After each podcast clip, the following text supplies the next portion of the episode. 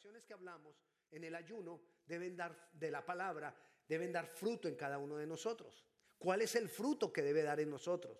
Para concluir lo que estuvimos hablando eh, y estudiando en el ayuno. Entonces vamos a hablar de qué? Del fruto que produce la palabra en nosotros. Y el primer punto que vimos en el ayuno, el primer día que estudiamos, fue que la palabra es un pan. Esa fue la introducción. Ah, bueno, entonces, la introducción fue pan, sí, perdón. Entonces, que eh,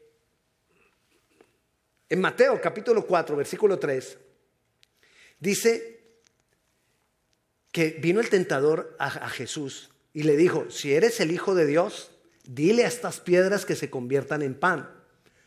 ¿Y qué le respondió Jesús? Le dijo, escrito está, no solo de pan vivirá el hombre, sino de toda palabra que sale de la boca de Dios. Entonces, por eso decimos que la palabra es un pan. Pero ¿cuál era la tentación? La tentación era que él le diera prioridad a su necesidad. ¿Cuál era su necesidad? Tenía hambre. Recuerda, nosotros tenemos tres partes. Primera de Tesalonicenses 5:23 dice que todo vuestro ser, espíritu, alma y cuerpo, sea reprendido y reprensible hasta, sea guardado irreprensible hasta la venida del Señor. O sea que nosotros tenemos cuerpo, alma y espíritu, dice ese versículo. Ahora, ¿qué alimento yo? Lo que la tentación era decirle a Jesús, alimenta más tu cuerpo y tu alma que tu espíritu. ¿Y qué le responde Jesús? No, el pan que nosotros debemos comer es el que alimenta el espíritu, que es la palabra de Dios. De eso debe vivir el hombre, de eso debemos vivir nosotros. Entonces, cuando dice, no solo de pan vivirá el hombre, ¿cuál debe ser el fruto que debe dar la palabra en mí? Vida. Si la palabra es pan, entonces debe producir en mí vida. Y esa vida viene por el Espíritu de Dios a nuestro espíritu. Entonces, ese que, que, la palabra es pan debe producir vida en mi espíritu por el Espíritu de Dios. Ese debe ser el fruto, vida del Espíritu en mí.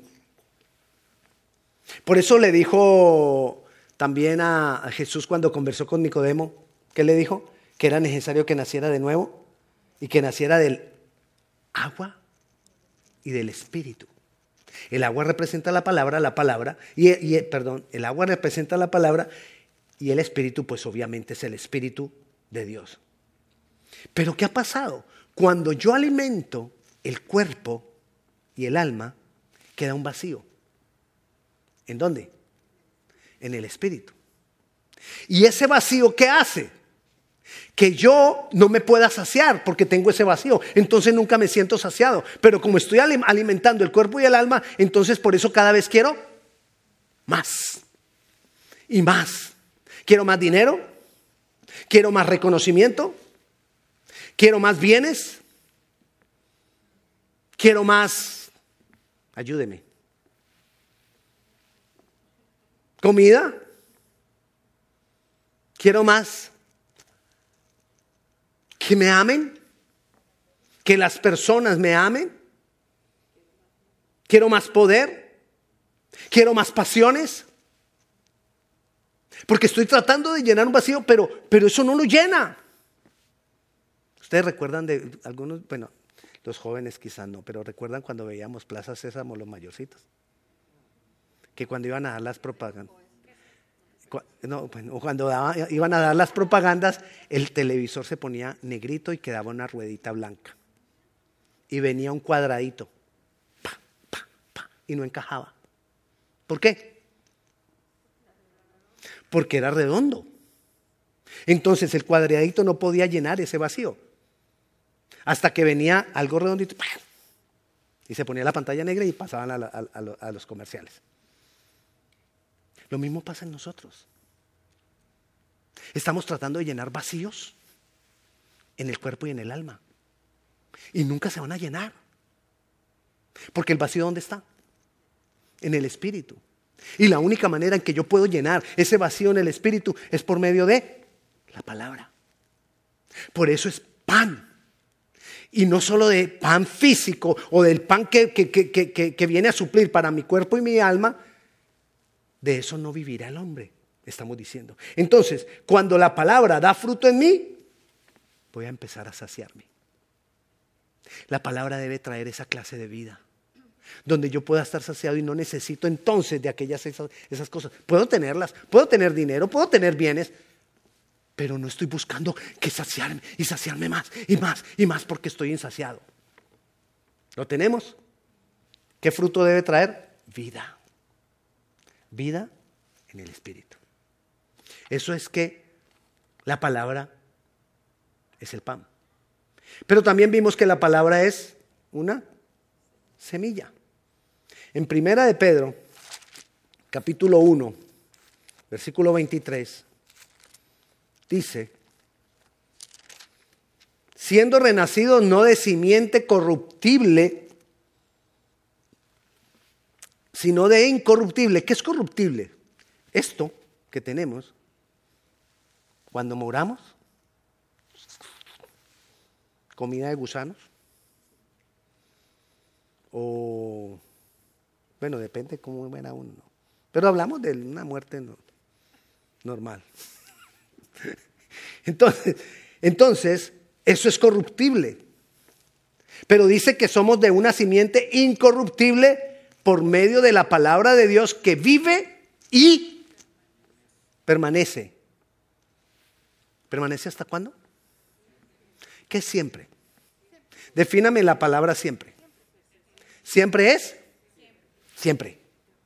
O sea que la vida que estábamos hablando ahora debe ser una vida incorruptible, es decir, que no deja de ser. Se puede acabar este cuerpo. Este cuerpo se lo pueden comer los gusanos. Yo creo que los gusanos que se coman este cuerpo van a decir...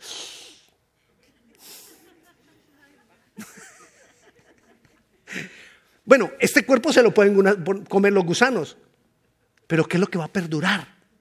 Lo que ha producido la palabra. Recuerda que dice que todo pasará. Más mi palabra no dejará de ser. Entonces, que la palabra sea una semilla es que es sembrada en mí. ¿Y cuál es el fruto que debe producir? La vida que habíamos hablado, pero esa vida tiene que ser eterna. Es una vida eterna. Que no va a haber corrupción, va a haber cambios. La muerte no es que nuestro cuerpo se, se volvió pues corruptible, es se deshizo. No. La muerte es un cambio para nosotros. Entonces yo voy a vivir cambios, pero lo que está de la palabra en mí va a permanecer. Entonces el fruto que debe dar la palabra en mí como semilla es vida eterna. Y lo hemos hablado muchas veces. ¿Cuándo la voy a vivir? Cuando el Señor venga. Amén. yo la puedo vivir desde ya. No voy a esperar a que Él venga. O cuando me muera, no, yo no voy a esperar a, morirme para comenzar a vivir la vida eterna. Yo la voy a vivir desde ahora.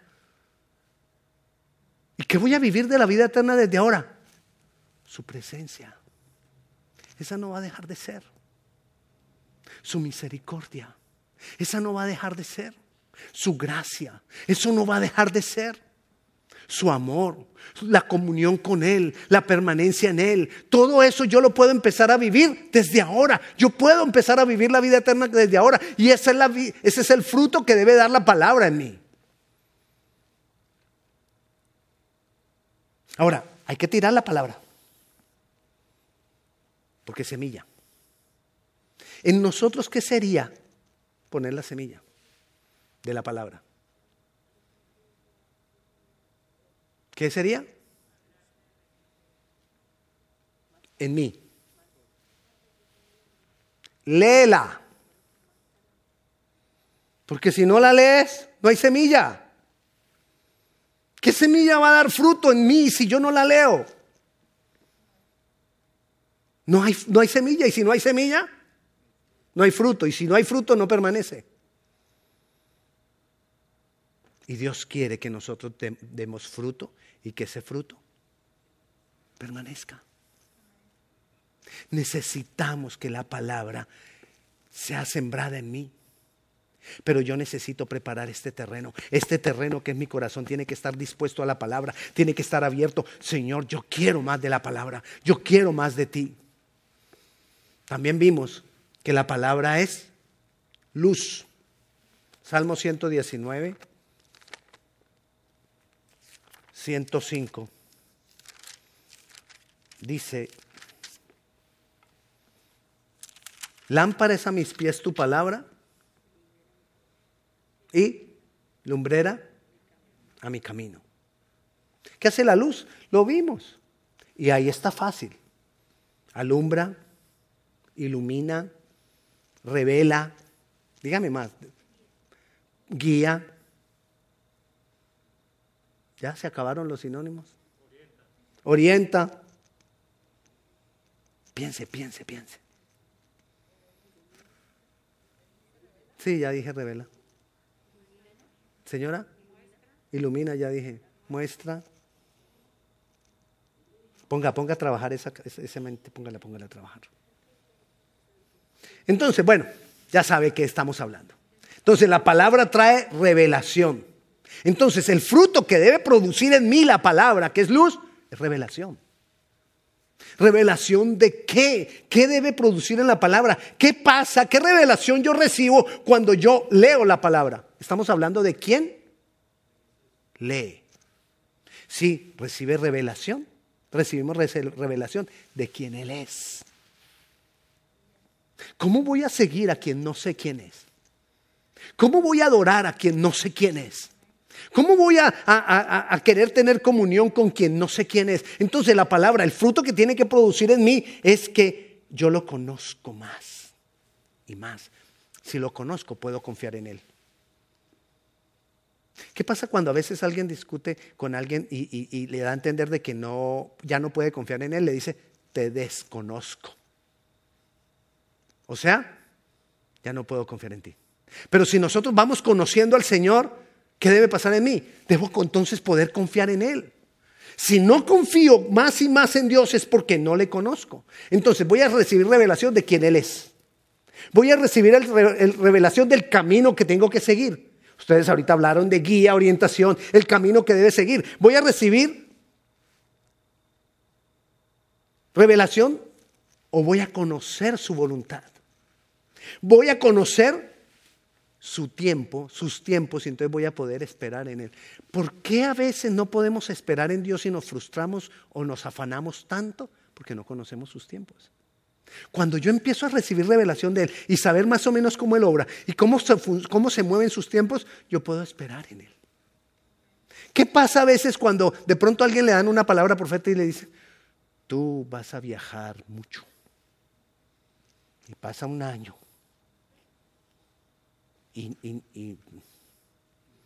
Ni a Florida. Pasan dos años, ni a Richmond a Virginia Beach y eso. Y la persona se empieza a frustrar. Porque me dijeron que yo iba a viajar mucho y nada. ¿Por qué se frustra? Porque no conoce los tiempos. Y porque espera que sea ya. Y no es todavía. Que Dios nos haya dicho algo no quiere decir que lo vaya a hacer inmediatamente. Yo necesito buscar en el Señor, aprender a conocer los tiempos y eso me lo revela la palabra. Entonces la palabra que es luz va a traer revelación de todas esas cosas que estamos hablando y cuando puedo, puedo conocer sus tiempos puedo esperar en Él. Puedo y esperar en Dios es esperar en paz, en tranquilidad. Dios me dijo a través de un profeta que me iba a cambiar de este trabajo y yo estoy como aburrido acá. Pero apenas oímos esa palabra, me aburro más. Porque yo quiero que sea ya. Porque no conozco sus... Entonces no puedo esperar en Él porque no conozco sus tiempos. Y me frustro. Yo ya no creo en la palabra profética. ¿Por qué? Porque para mí no se ha cumplido. Necesito entonces que la palabra produzca en mí a través de esa luz que es la palabra, el poder confiar en Dios porque le conozco, el poder seguirle por el camino porque voy conociendo el camino, el poder obedecer haciendo su voluntad porque voy conociendo su voluntad y el poder esperar en Él porque voy conociendo sus tiempos. Todo eso va produciendo esa luz que es la palabra.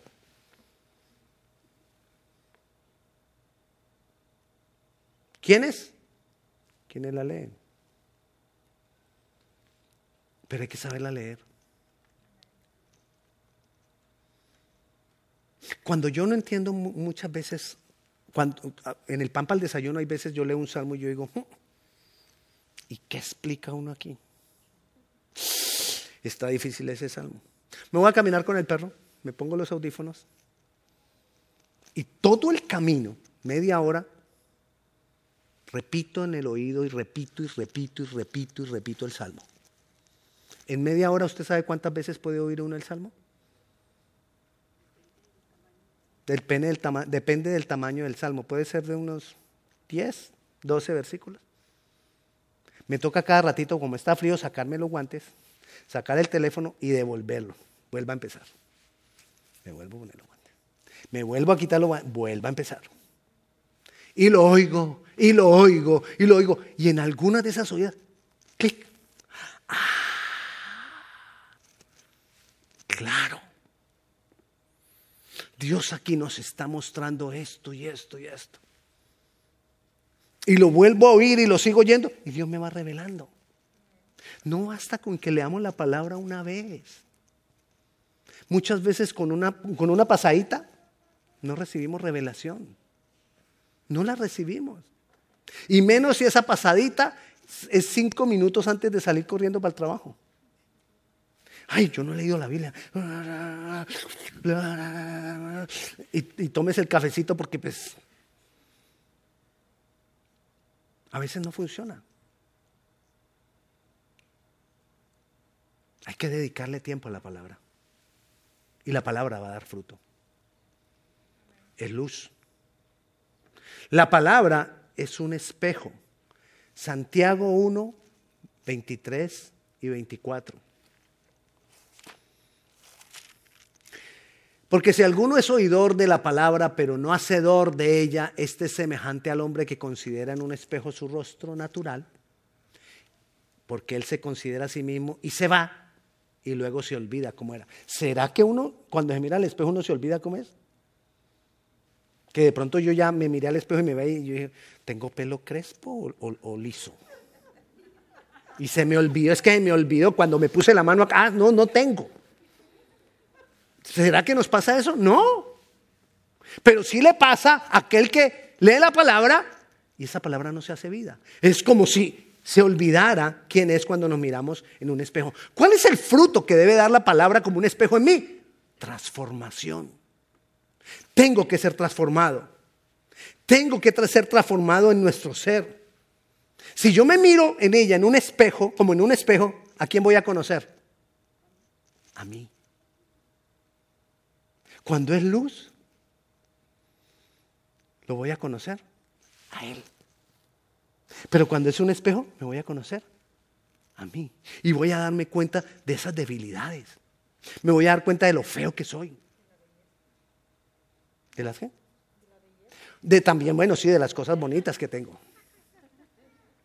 Pero usted no ha visto el, oh my God, cuando te miras en el espejo. Bueno, a los que, los que han crecido en Estados Unidos. Oh my God. Pero ¿qué, ¿y qué hacemos? Nos vemos más cerca. Oh my God.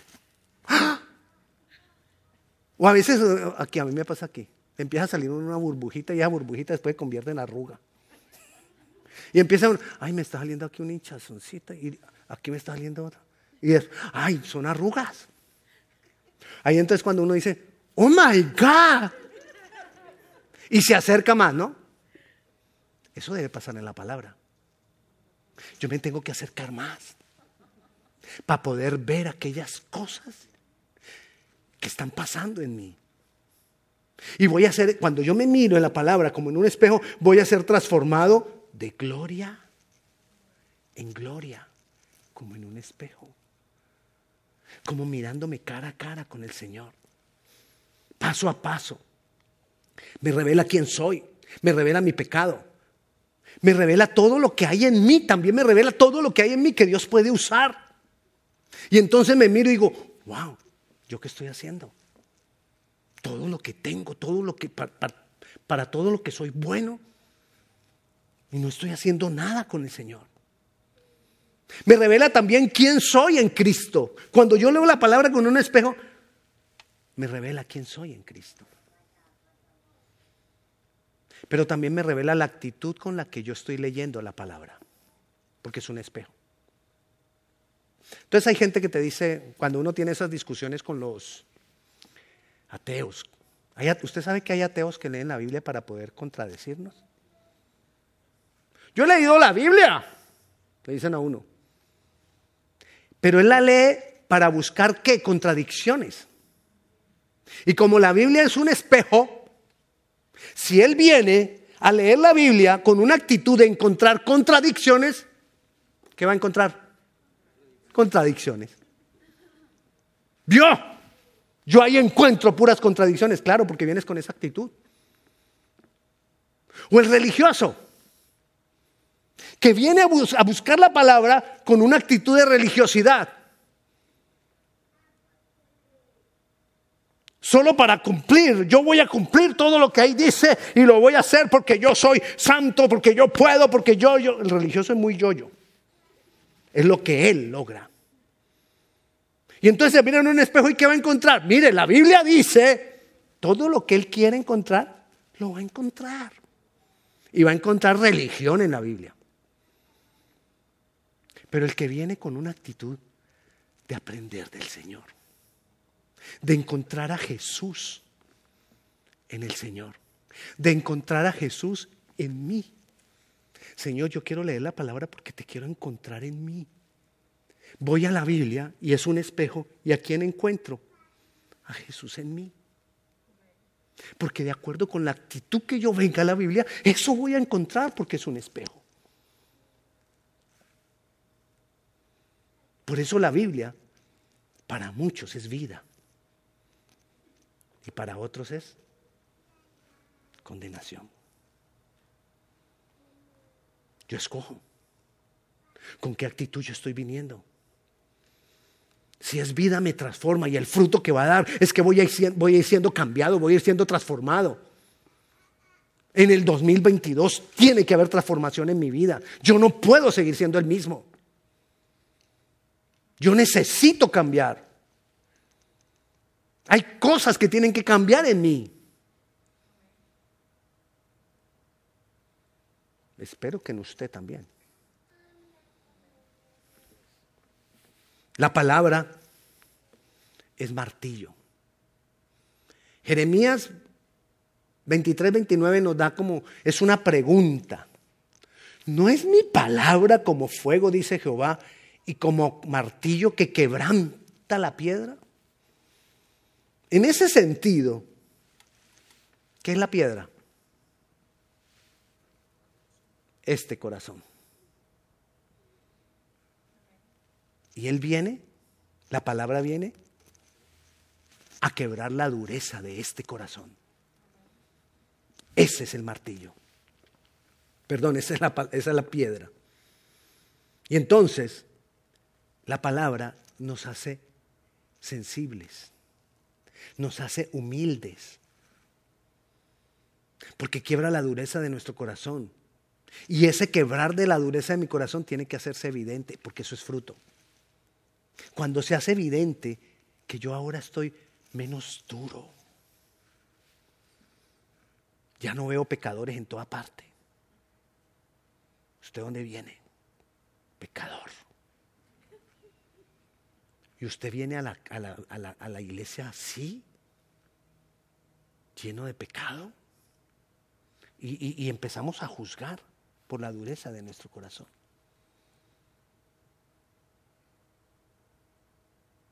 O la dureza del corazón cuando no quiero aceptar que soy pecador. El otro lado. Que creemos que no necesito dejar el pecado o que creemos que no necesito ser transformado. Porque yo soy suficiente. Hermano, nosotros no somos suficientes. Yo necesito el perdón de Él. Yo necesito su misericordia. Yo necesito su obrar en mi vida. No estamos hablando de salvación o no salvación, estamos hablando de lo que debe producir la palabra en mi vida. Obviamente que la salvación viene por la palabra. Pero ¿y me quedo ahí? Ya, soy salvo, ya. Voy para el cielo y eso es lo que importa. Vida eterna. No, yo necesito que sea quebrado la dureza de mi corazón. ¿Usted no ha visto que el orgullo es evidente en muchas personas que usted la mira y usted dice, hmm, se ve que es más orgulloso? ¿Sí, nota usted algunos orgullosos o no? Ok. La humildad también. Y nosotros a veces creemos que la humildad es del corazón y que esa no se tiene que ver. No, yo soy muy humilde, lo que pasa es que es aquí dentro de mí muy personal. No, Señor. Así como el orgullo se ve, la humildad también se tiene que ver y tiene que ser evidente. Mis actos tienen que mostrar humildad y no una falsa humildad. Porque el, porque el Señor no solamente va a ver lo de afuera, el Señor va a ver tu corazón, mi corazón. Si,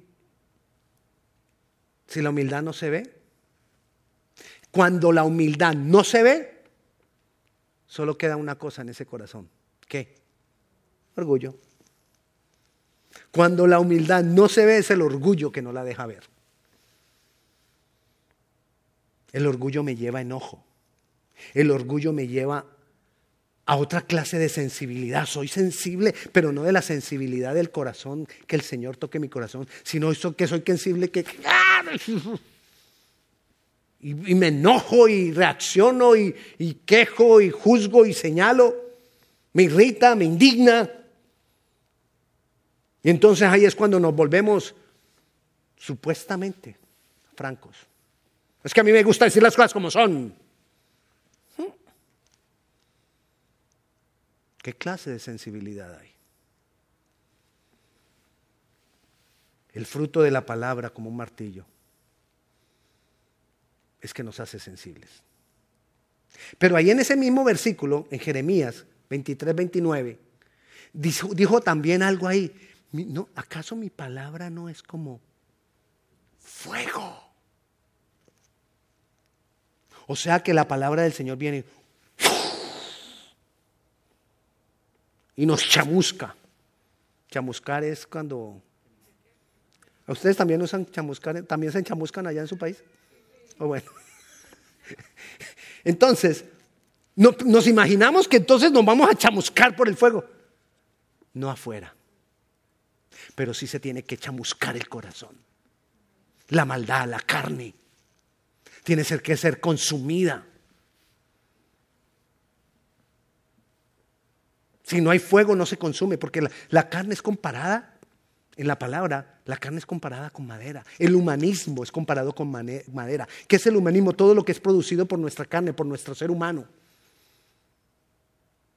Todo eso tiene que ser consumido por el fuego. El fuego de la palabra. La palabra lo consume. Pero si no leo la palabra no hay fuego. Y si no hay fuego no se consume. Y sigue vivo en mí. Pero estoy buscando a Dios. Pero sigue vivo en mí toda esa cantidad de cosas y sin darme cuenta me vuelvo religioso otra vez. Haciendo cosas para Dios, pero sin una vida de Dios en mí. La palabra tiene que dar fruto de que se consuma la carnalidad que hay en mí. Amén. Ejemplos de carnalidad. vamos a perder el, examen. El único examen que estamos nosotros permitidos permitir, permitidos perder, es el del COVID. Negativo. Pero los otros, no. Carne.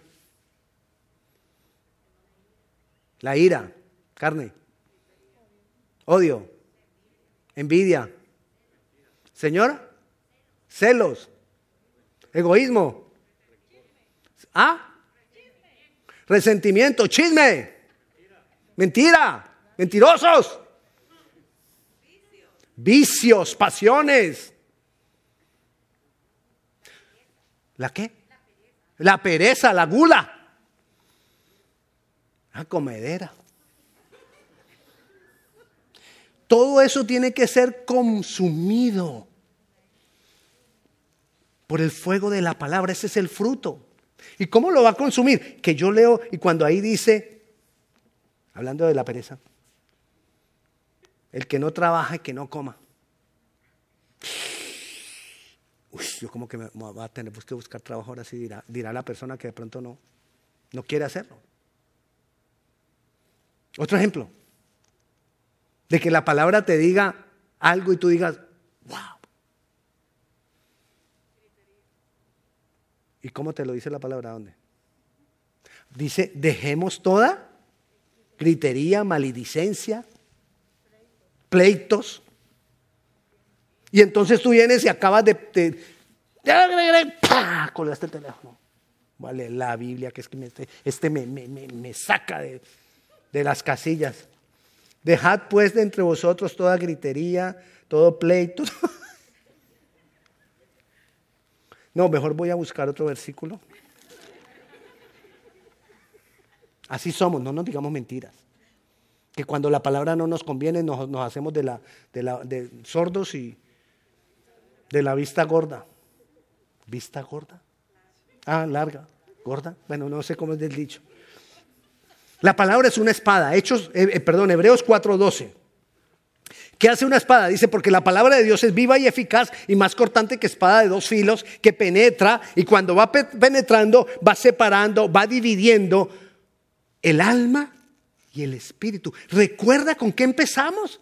Con que alimentábamos el alma. Pero entonces Él viene a separar porque nosotros tenemos todo eso revuelto y nos confundimos y creemos que todo lo que siento en el alma, ay, Dios me habló. Y todo lo que sentimos en el alma, Dios me dijo. Siento de Dios. Pero cuando la palabra viene, empieza a separar para que no haya esa confusión y yo pueda recibir lo que viene de Dios como lo que viene que es de Dios. Pero si no hay esa separación, yo confundo. Y digo que Dios dijo y Dios no ha dicho. Pero cuando viene a separar, viene a como a poner orden esa, esa espada. Y eso duele. Cuando empieza a cortar y a separar, y te empieza a mostrar la palabra que has tenido conceptos que tú has dicho o has creído que son de Dios y no son de Dios. Has tenido argumentos y has dicho cosas que dijiste o que pensaste que eran de Dios y no son de Dios. Entonces empieza a separar, empieza a trabajar en nuestro interior y eso va saliendo. El fruto es que esa separación se vaya manifestando de adentro hacia afuera.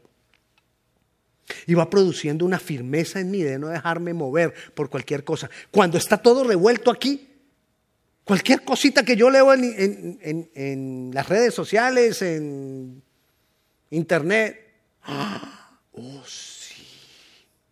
Pastor, yo leí en el Evangelio de Judas ¿Y este que está leyendo? Que el Evangelio de Judas. Sí, pero ahí dice, da, y empezamos a dejar que se nos revuelvan una cantidad de cosas, porque sencillamente las vi ahí. ¿Sí me entiendes?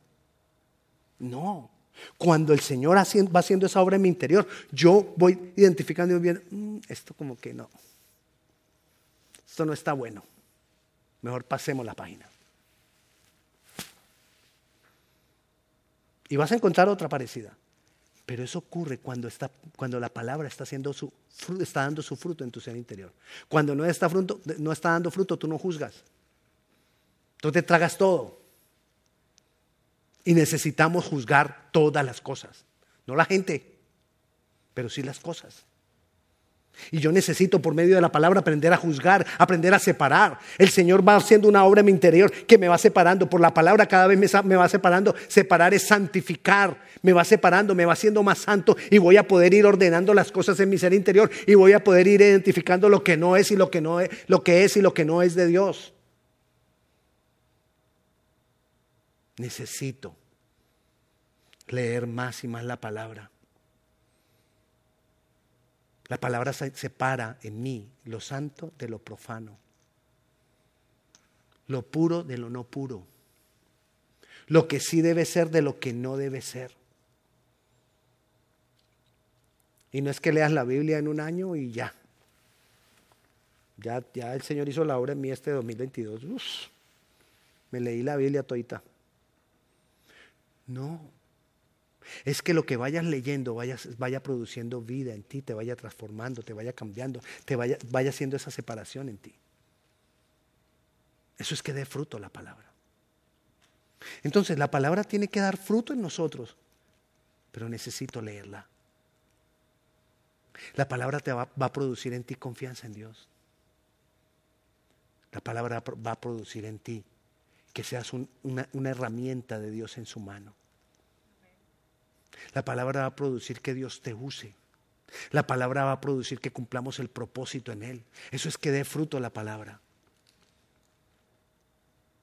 Entonces cuando nos metemos con Dios empieza a sentirse ese llamado de Dios, eso, eso que Dios quiere para mi vida. Y empiezo yo a sentir, hay cosas que tienen que cambiar, hay cosas que tienen que ser transformadas. Yo ya no quiero esto igual, porque eso lo va produciendo la palabra en mí. Preocúpate si no hay cambios. Porque quiere decir que la palabra no está dando fruto. Y la palabra ha sido enviada para dar fruto. Siempre. ¿Y un fruto qué? Permanezca. Amén. Vamos a orar. Padre Celestial, te damos gloria, te damos honra. Exaltamos tu precioso nombre, Dios poderoso, Dios bueno, Dios de misericordia, Dios de verdad eres tu Señor.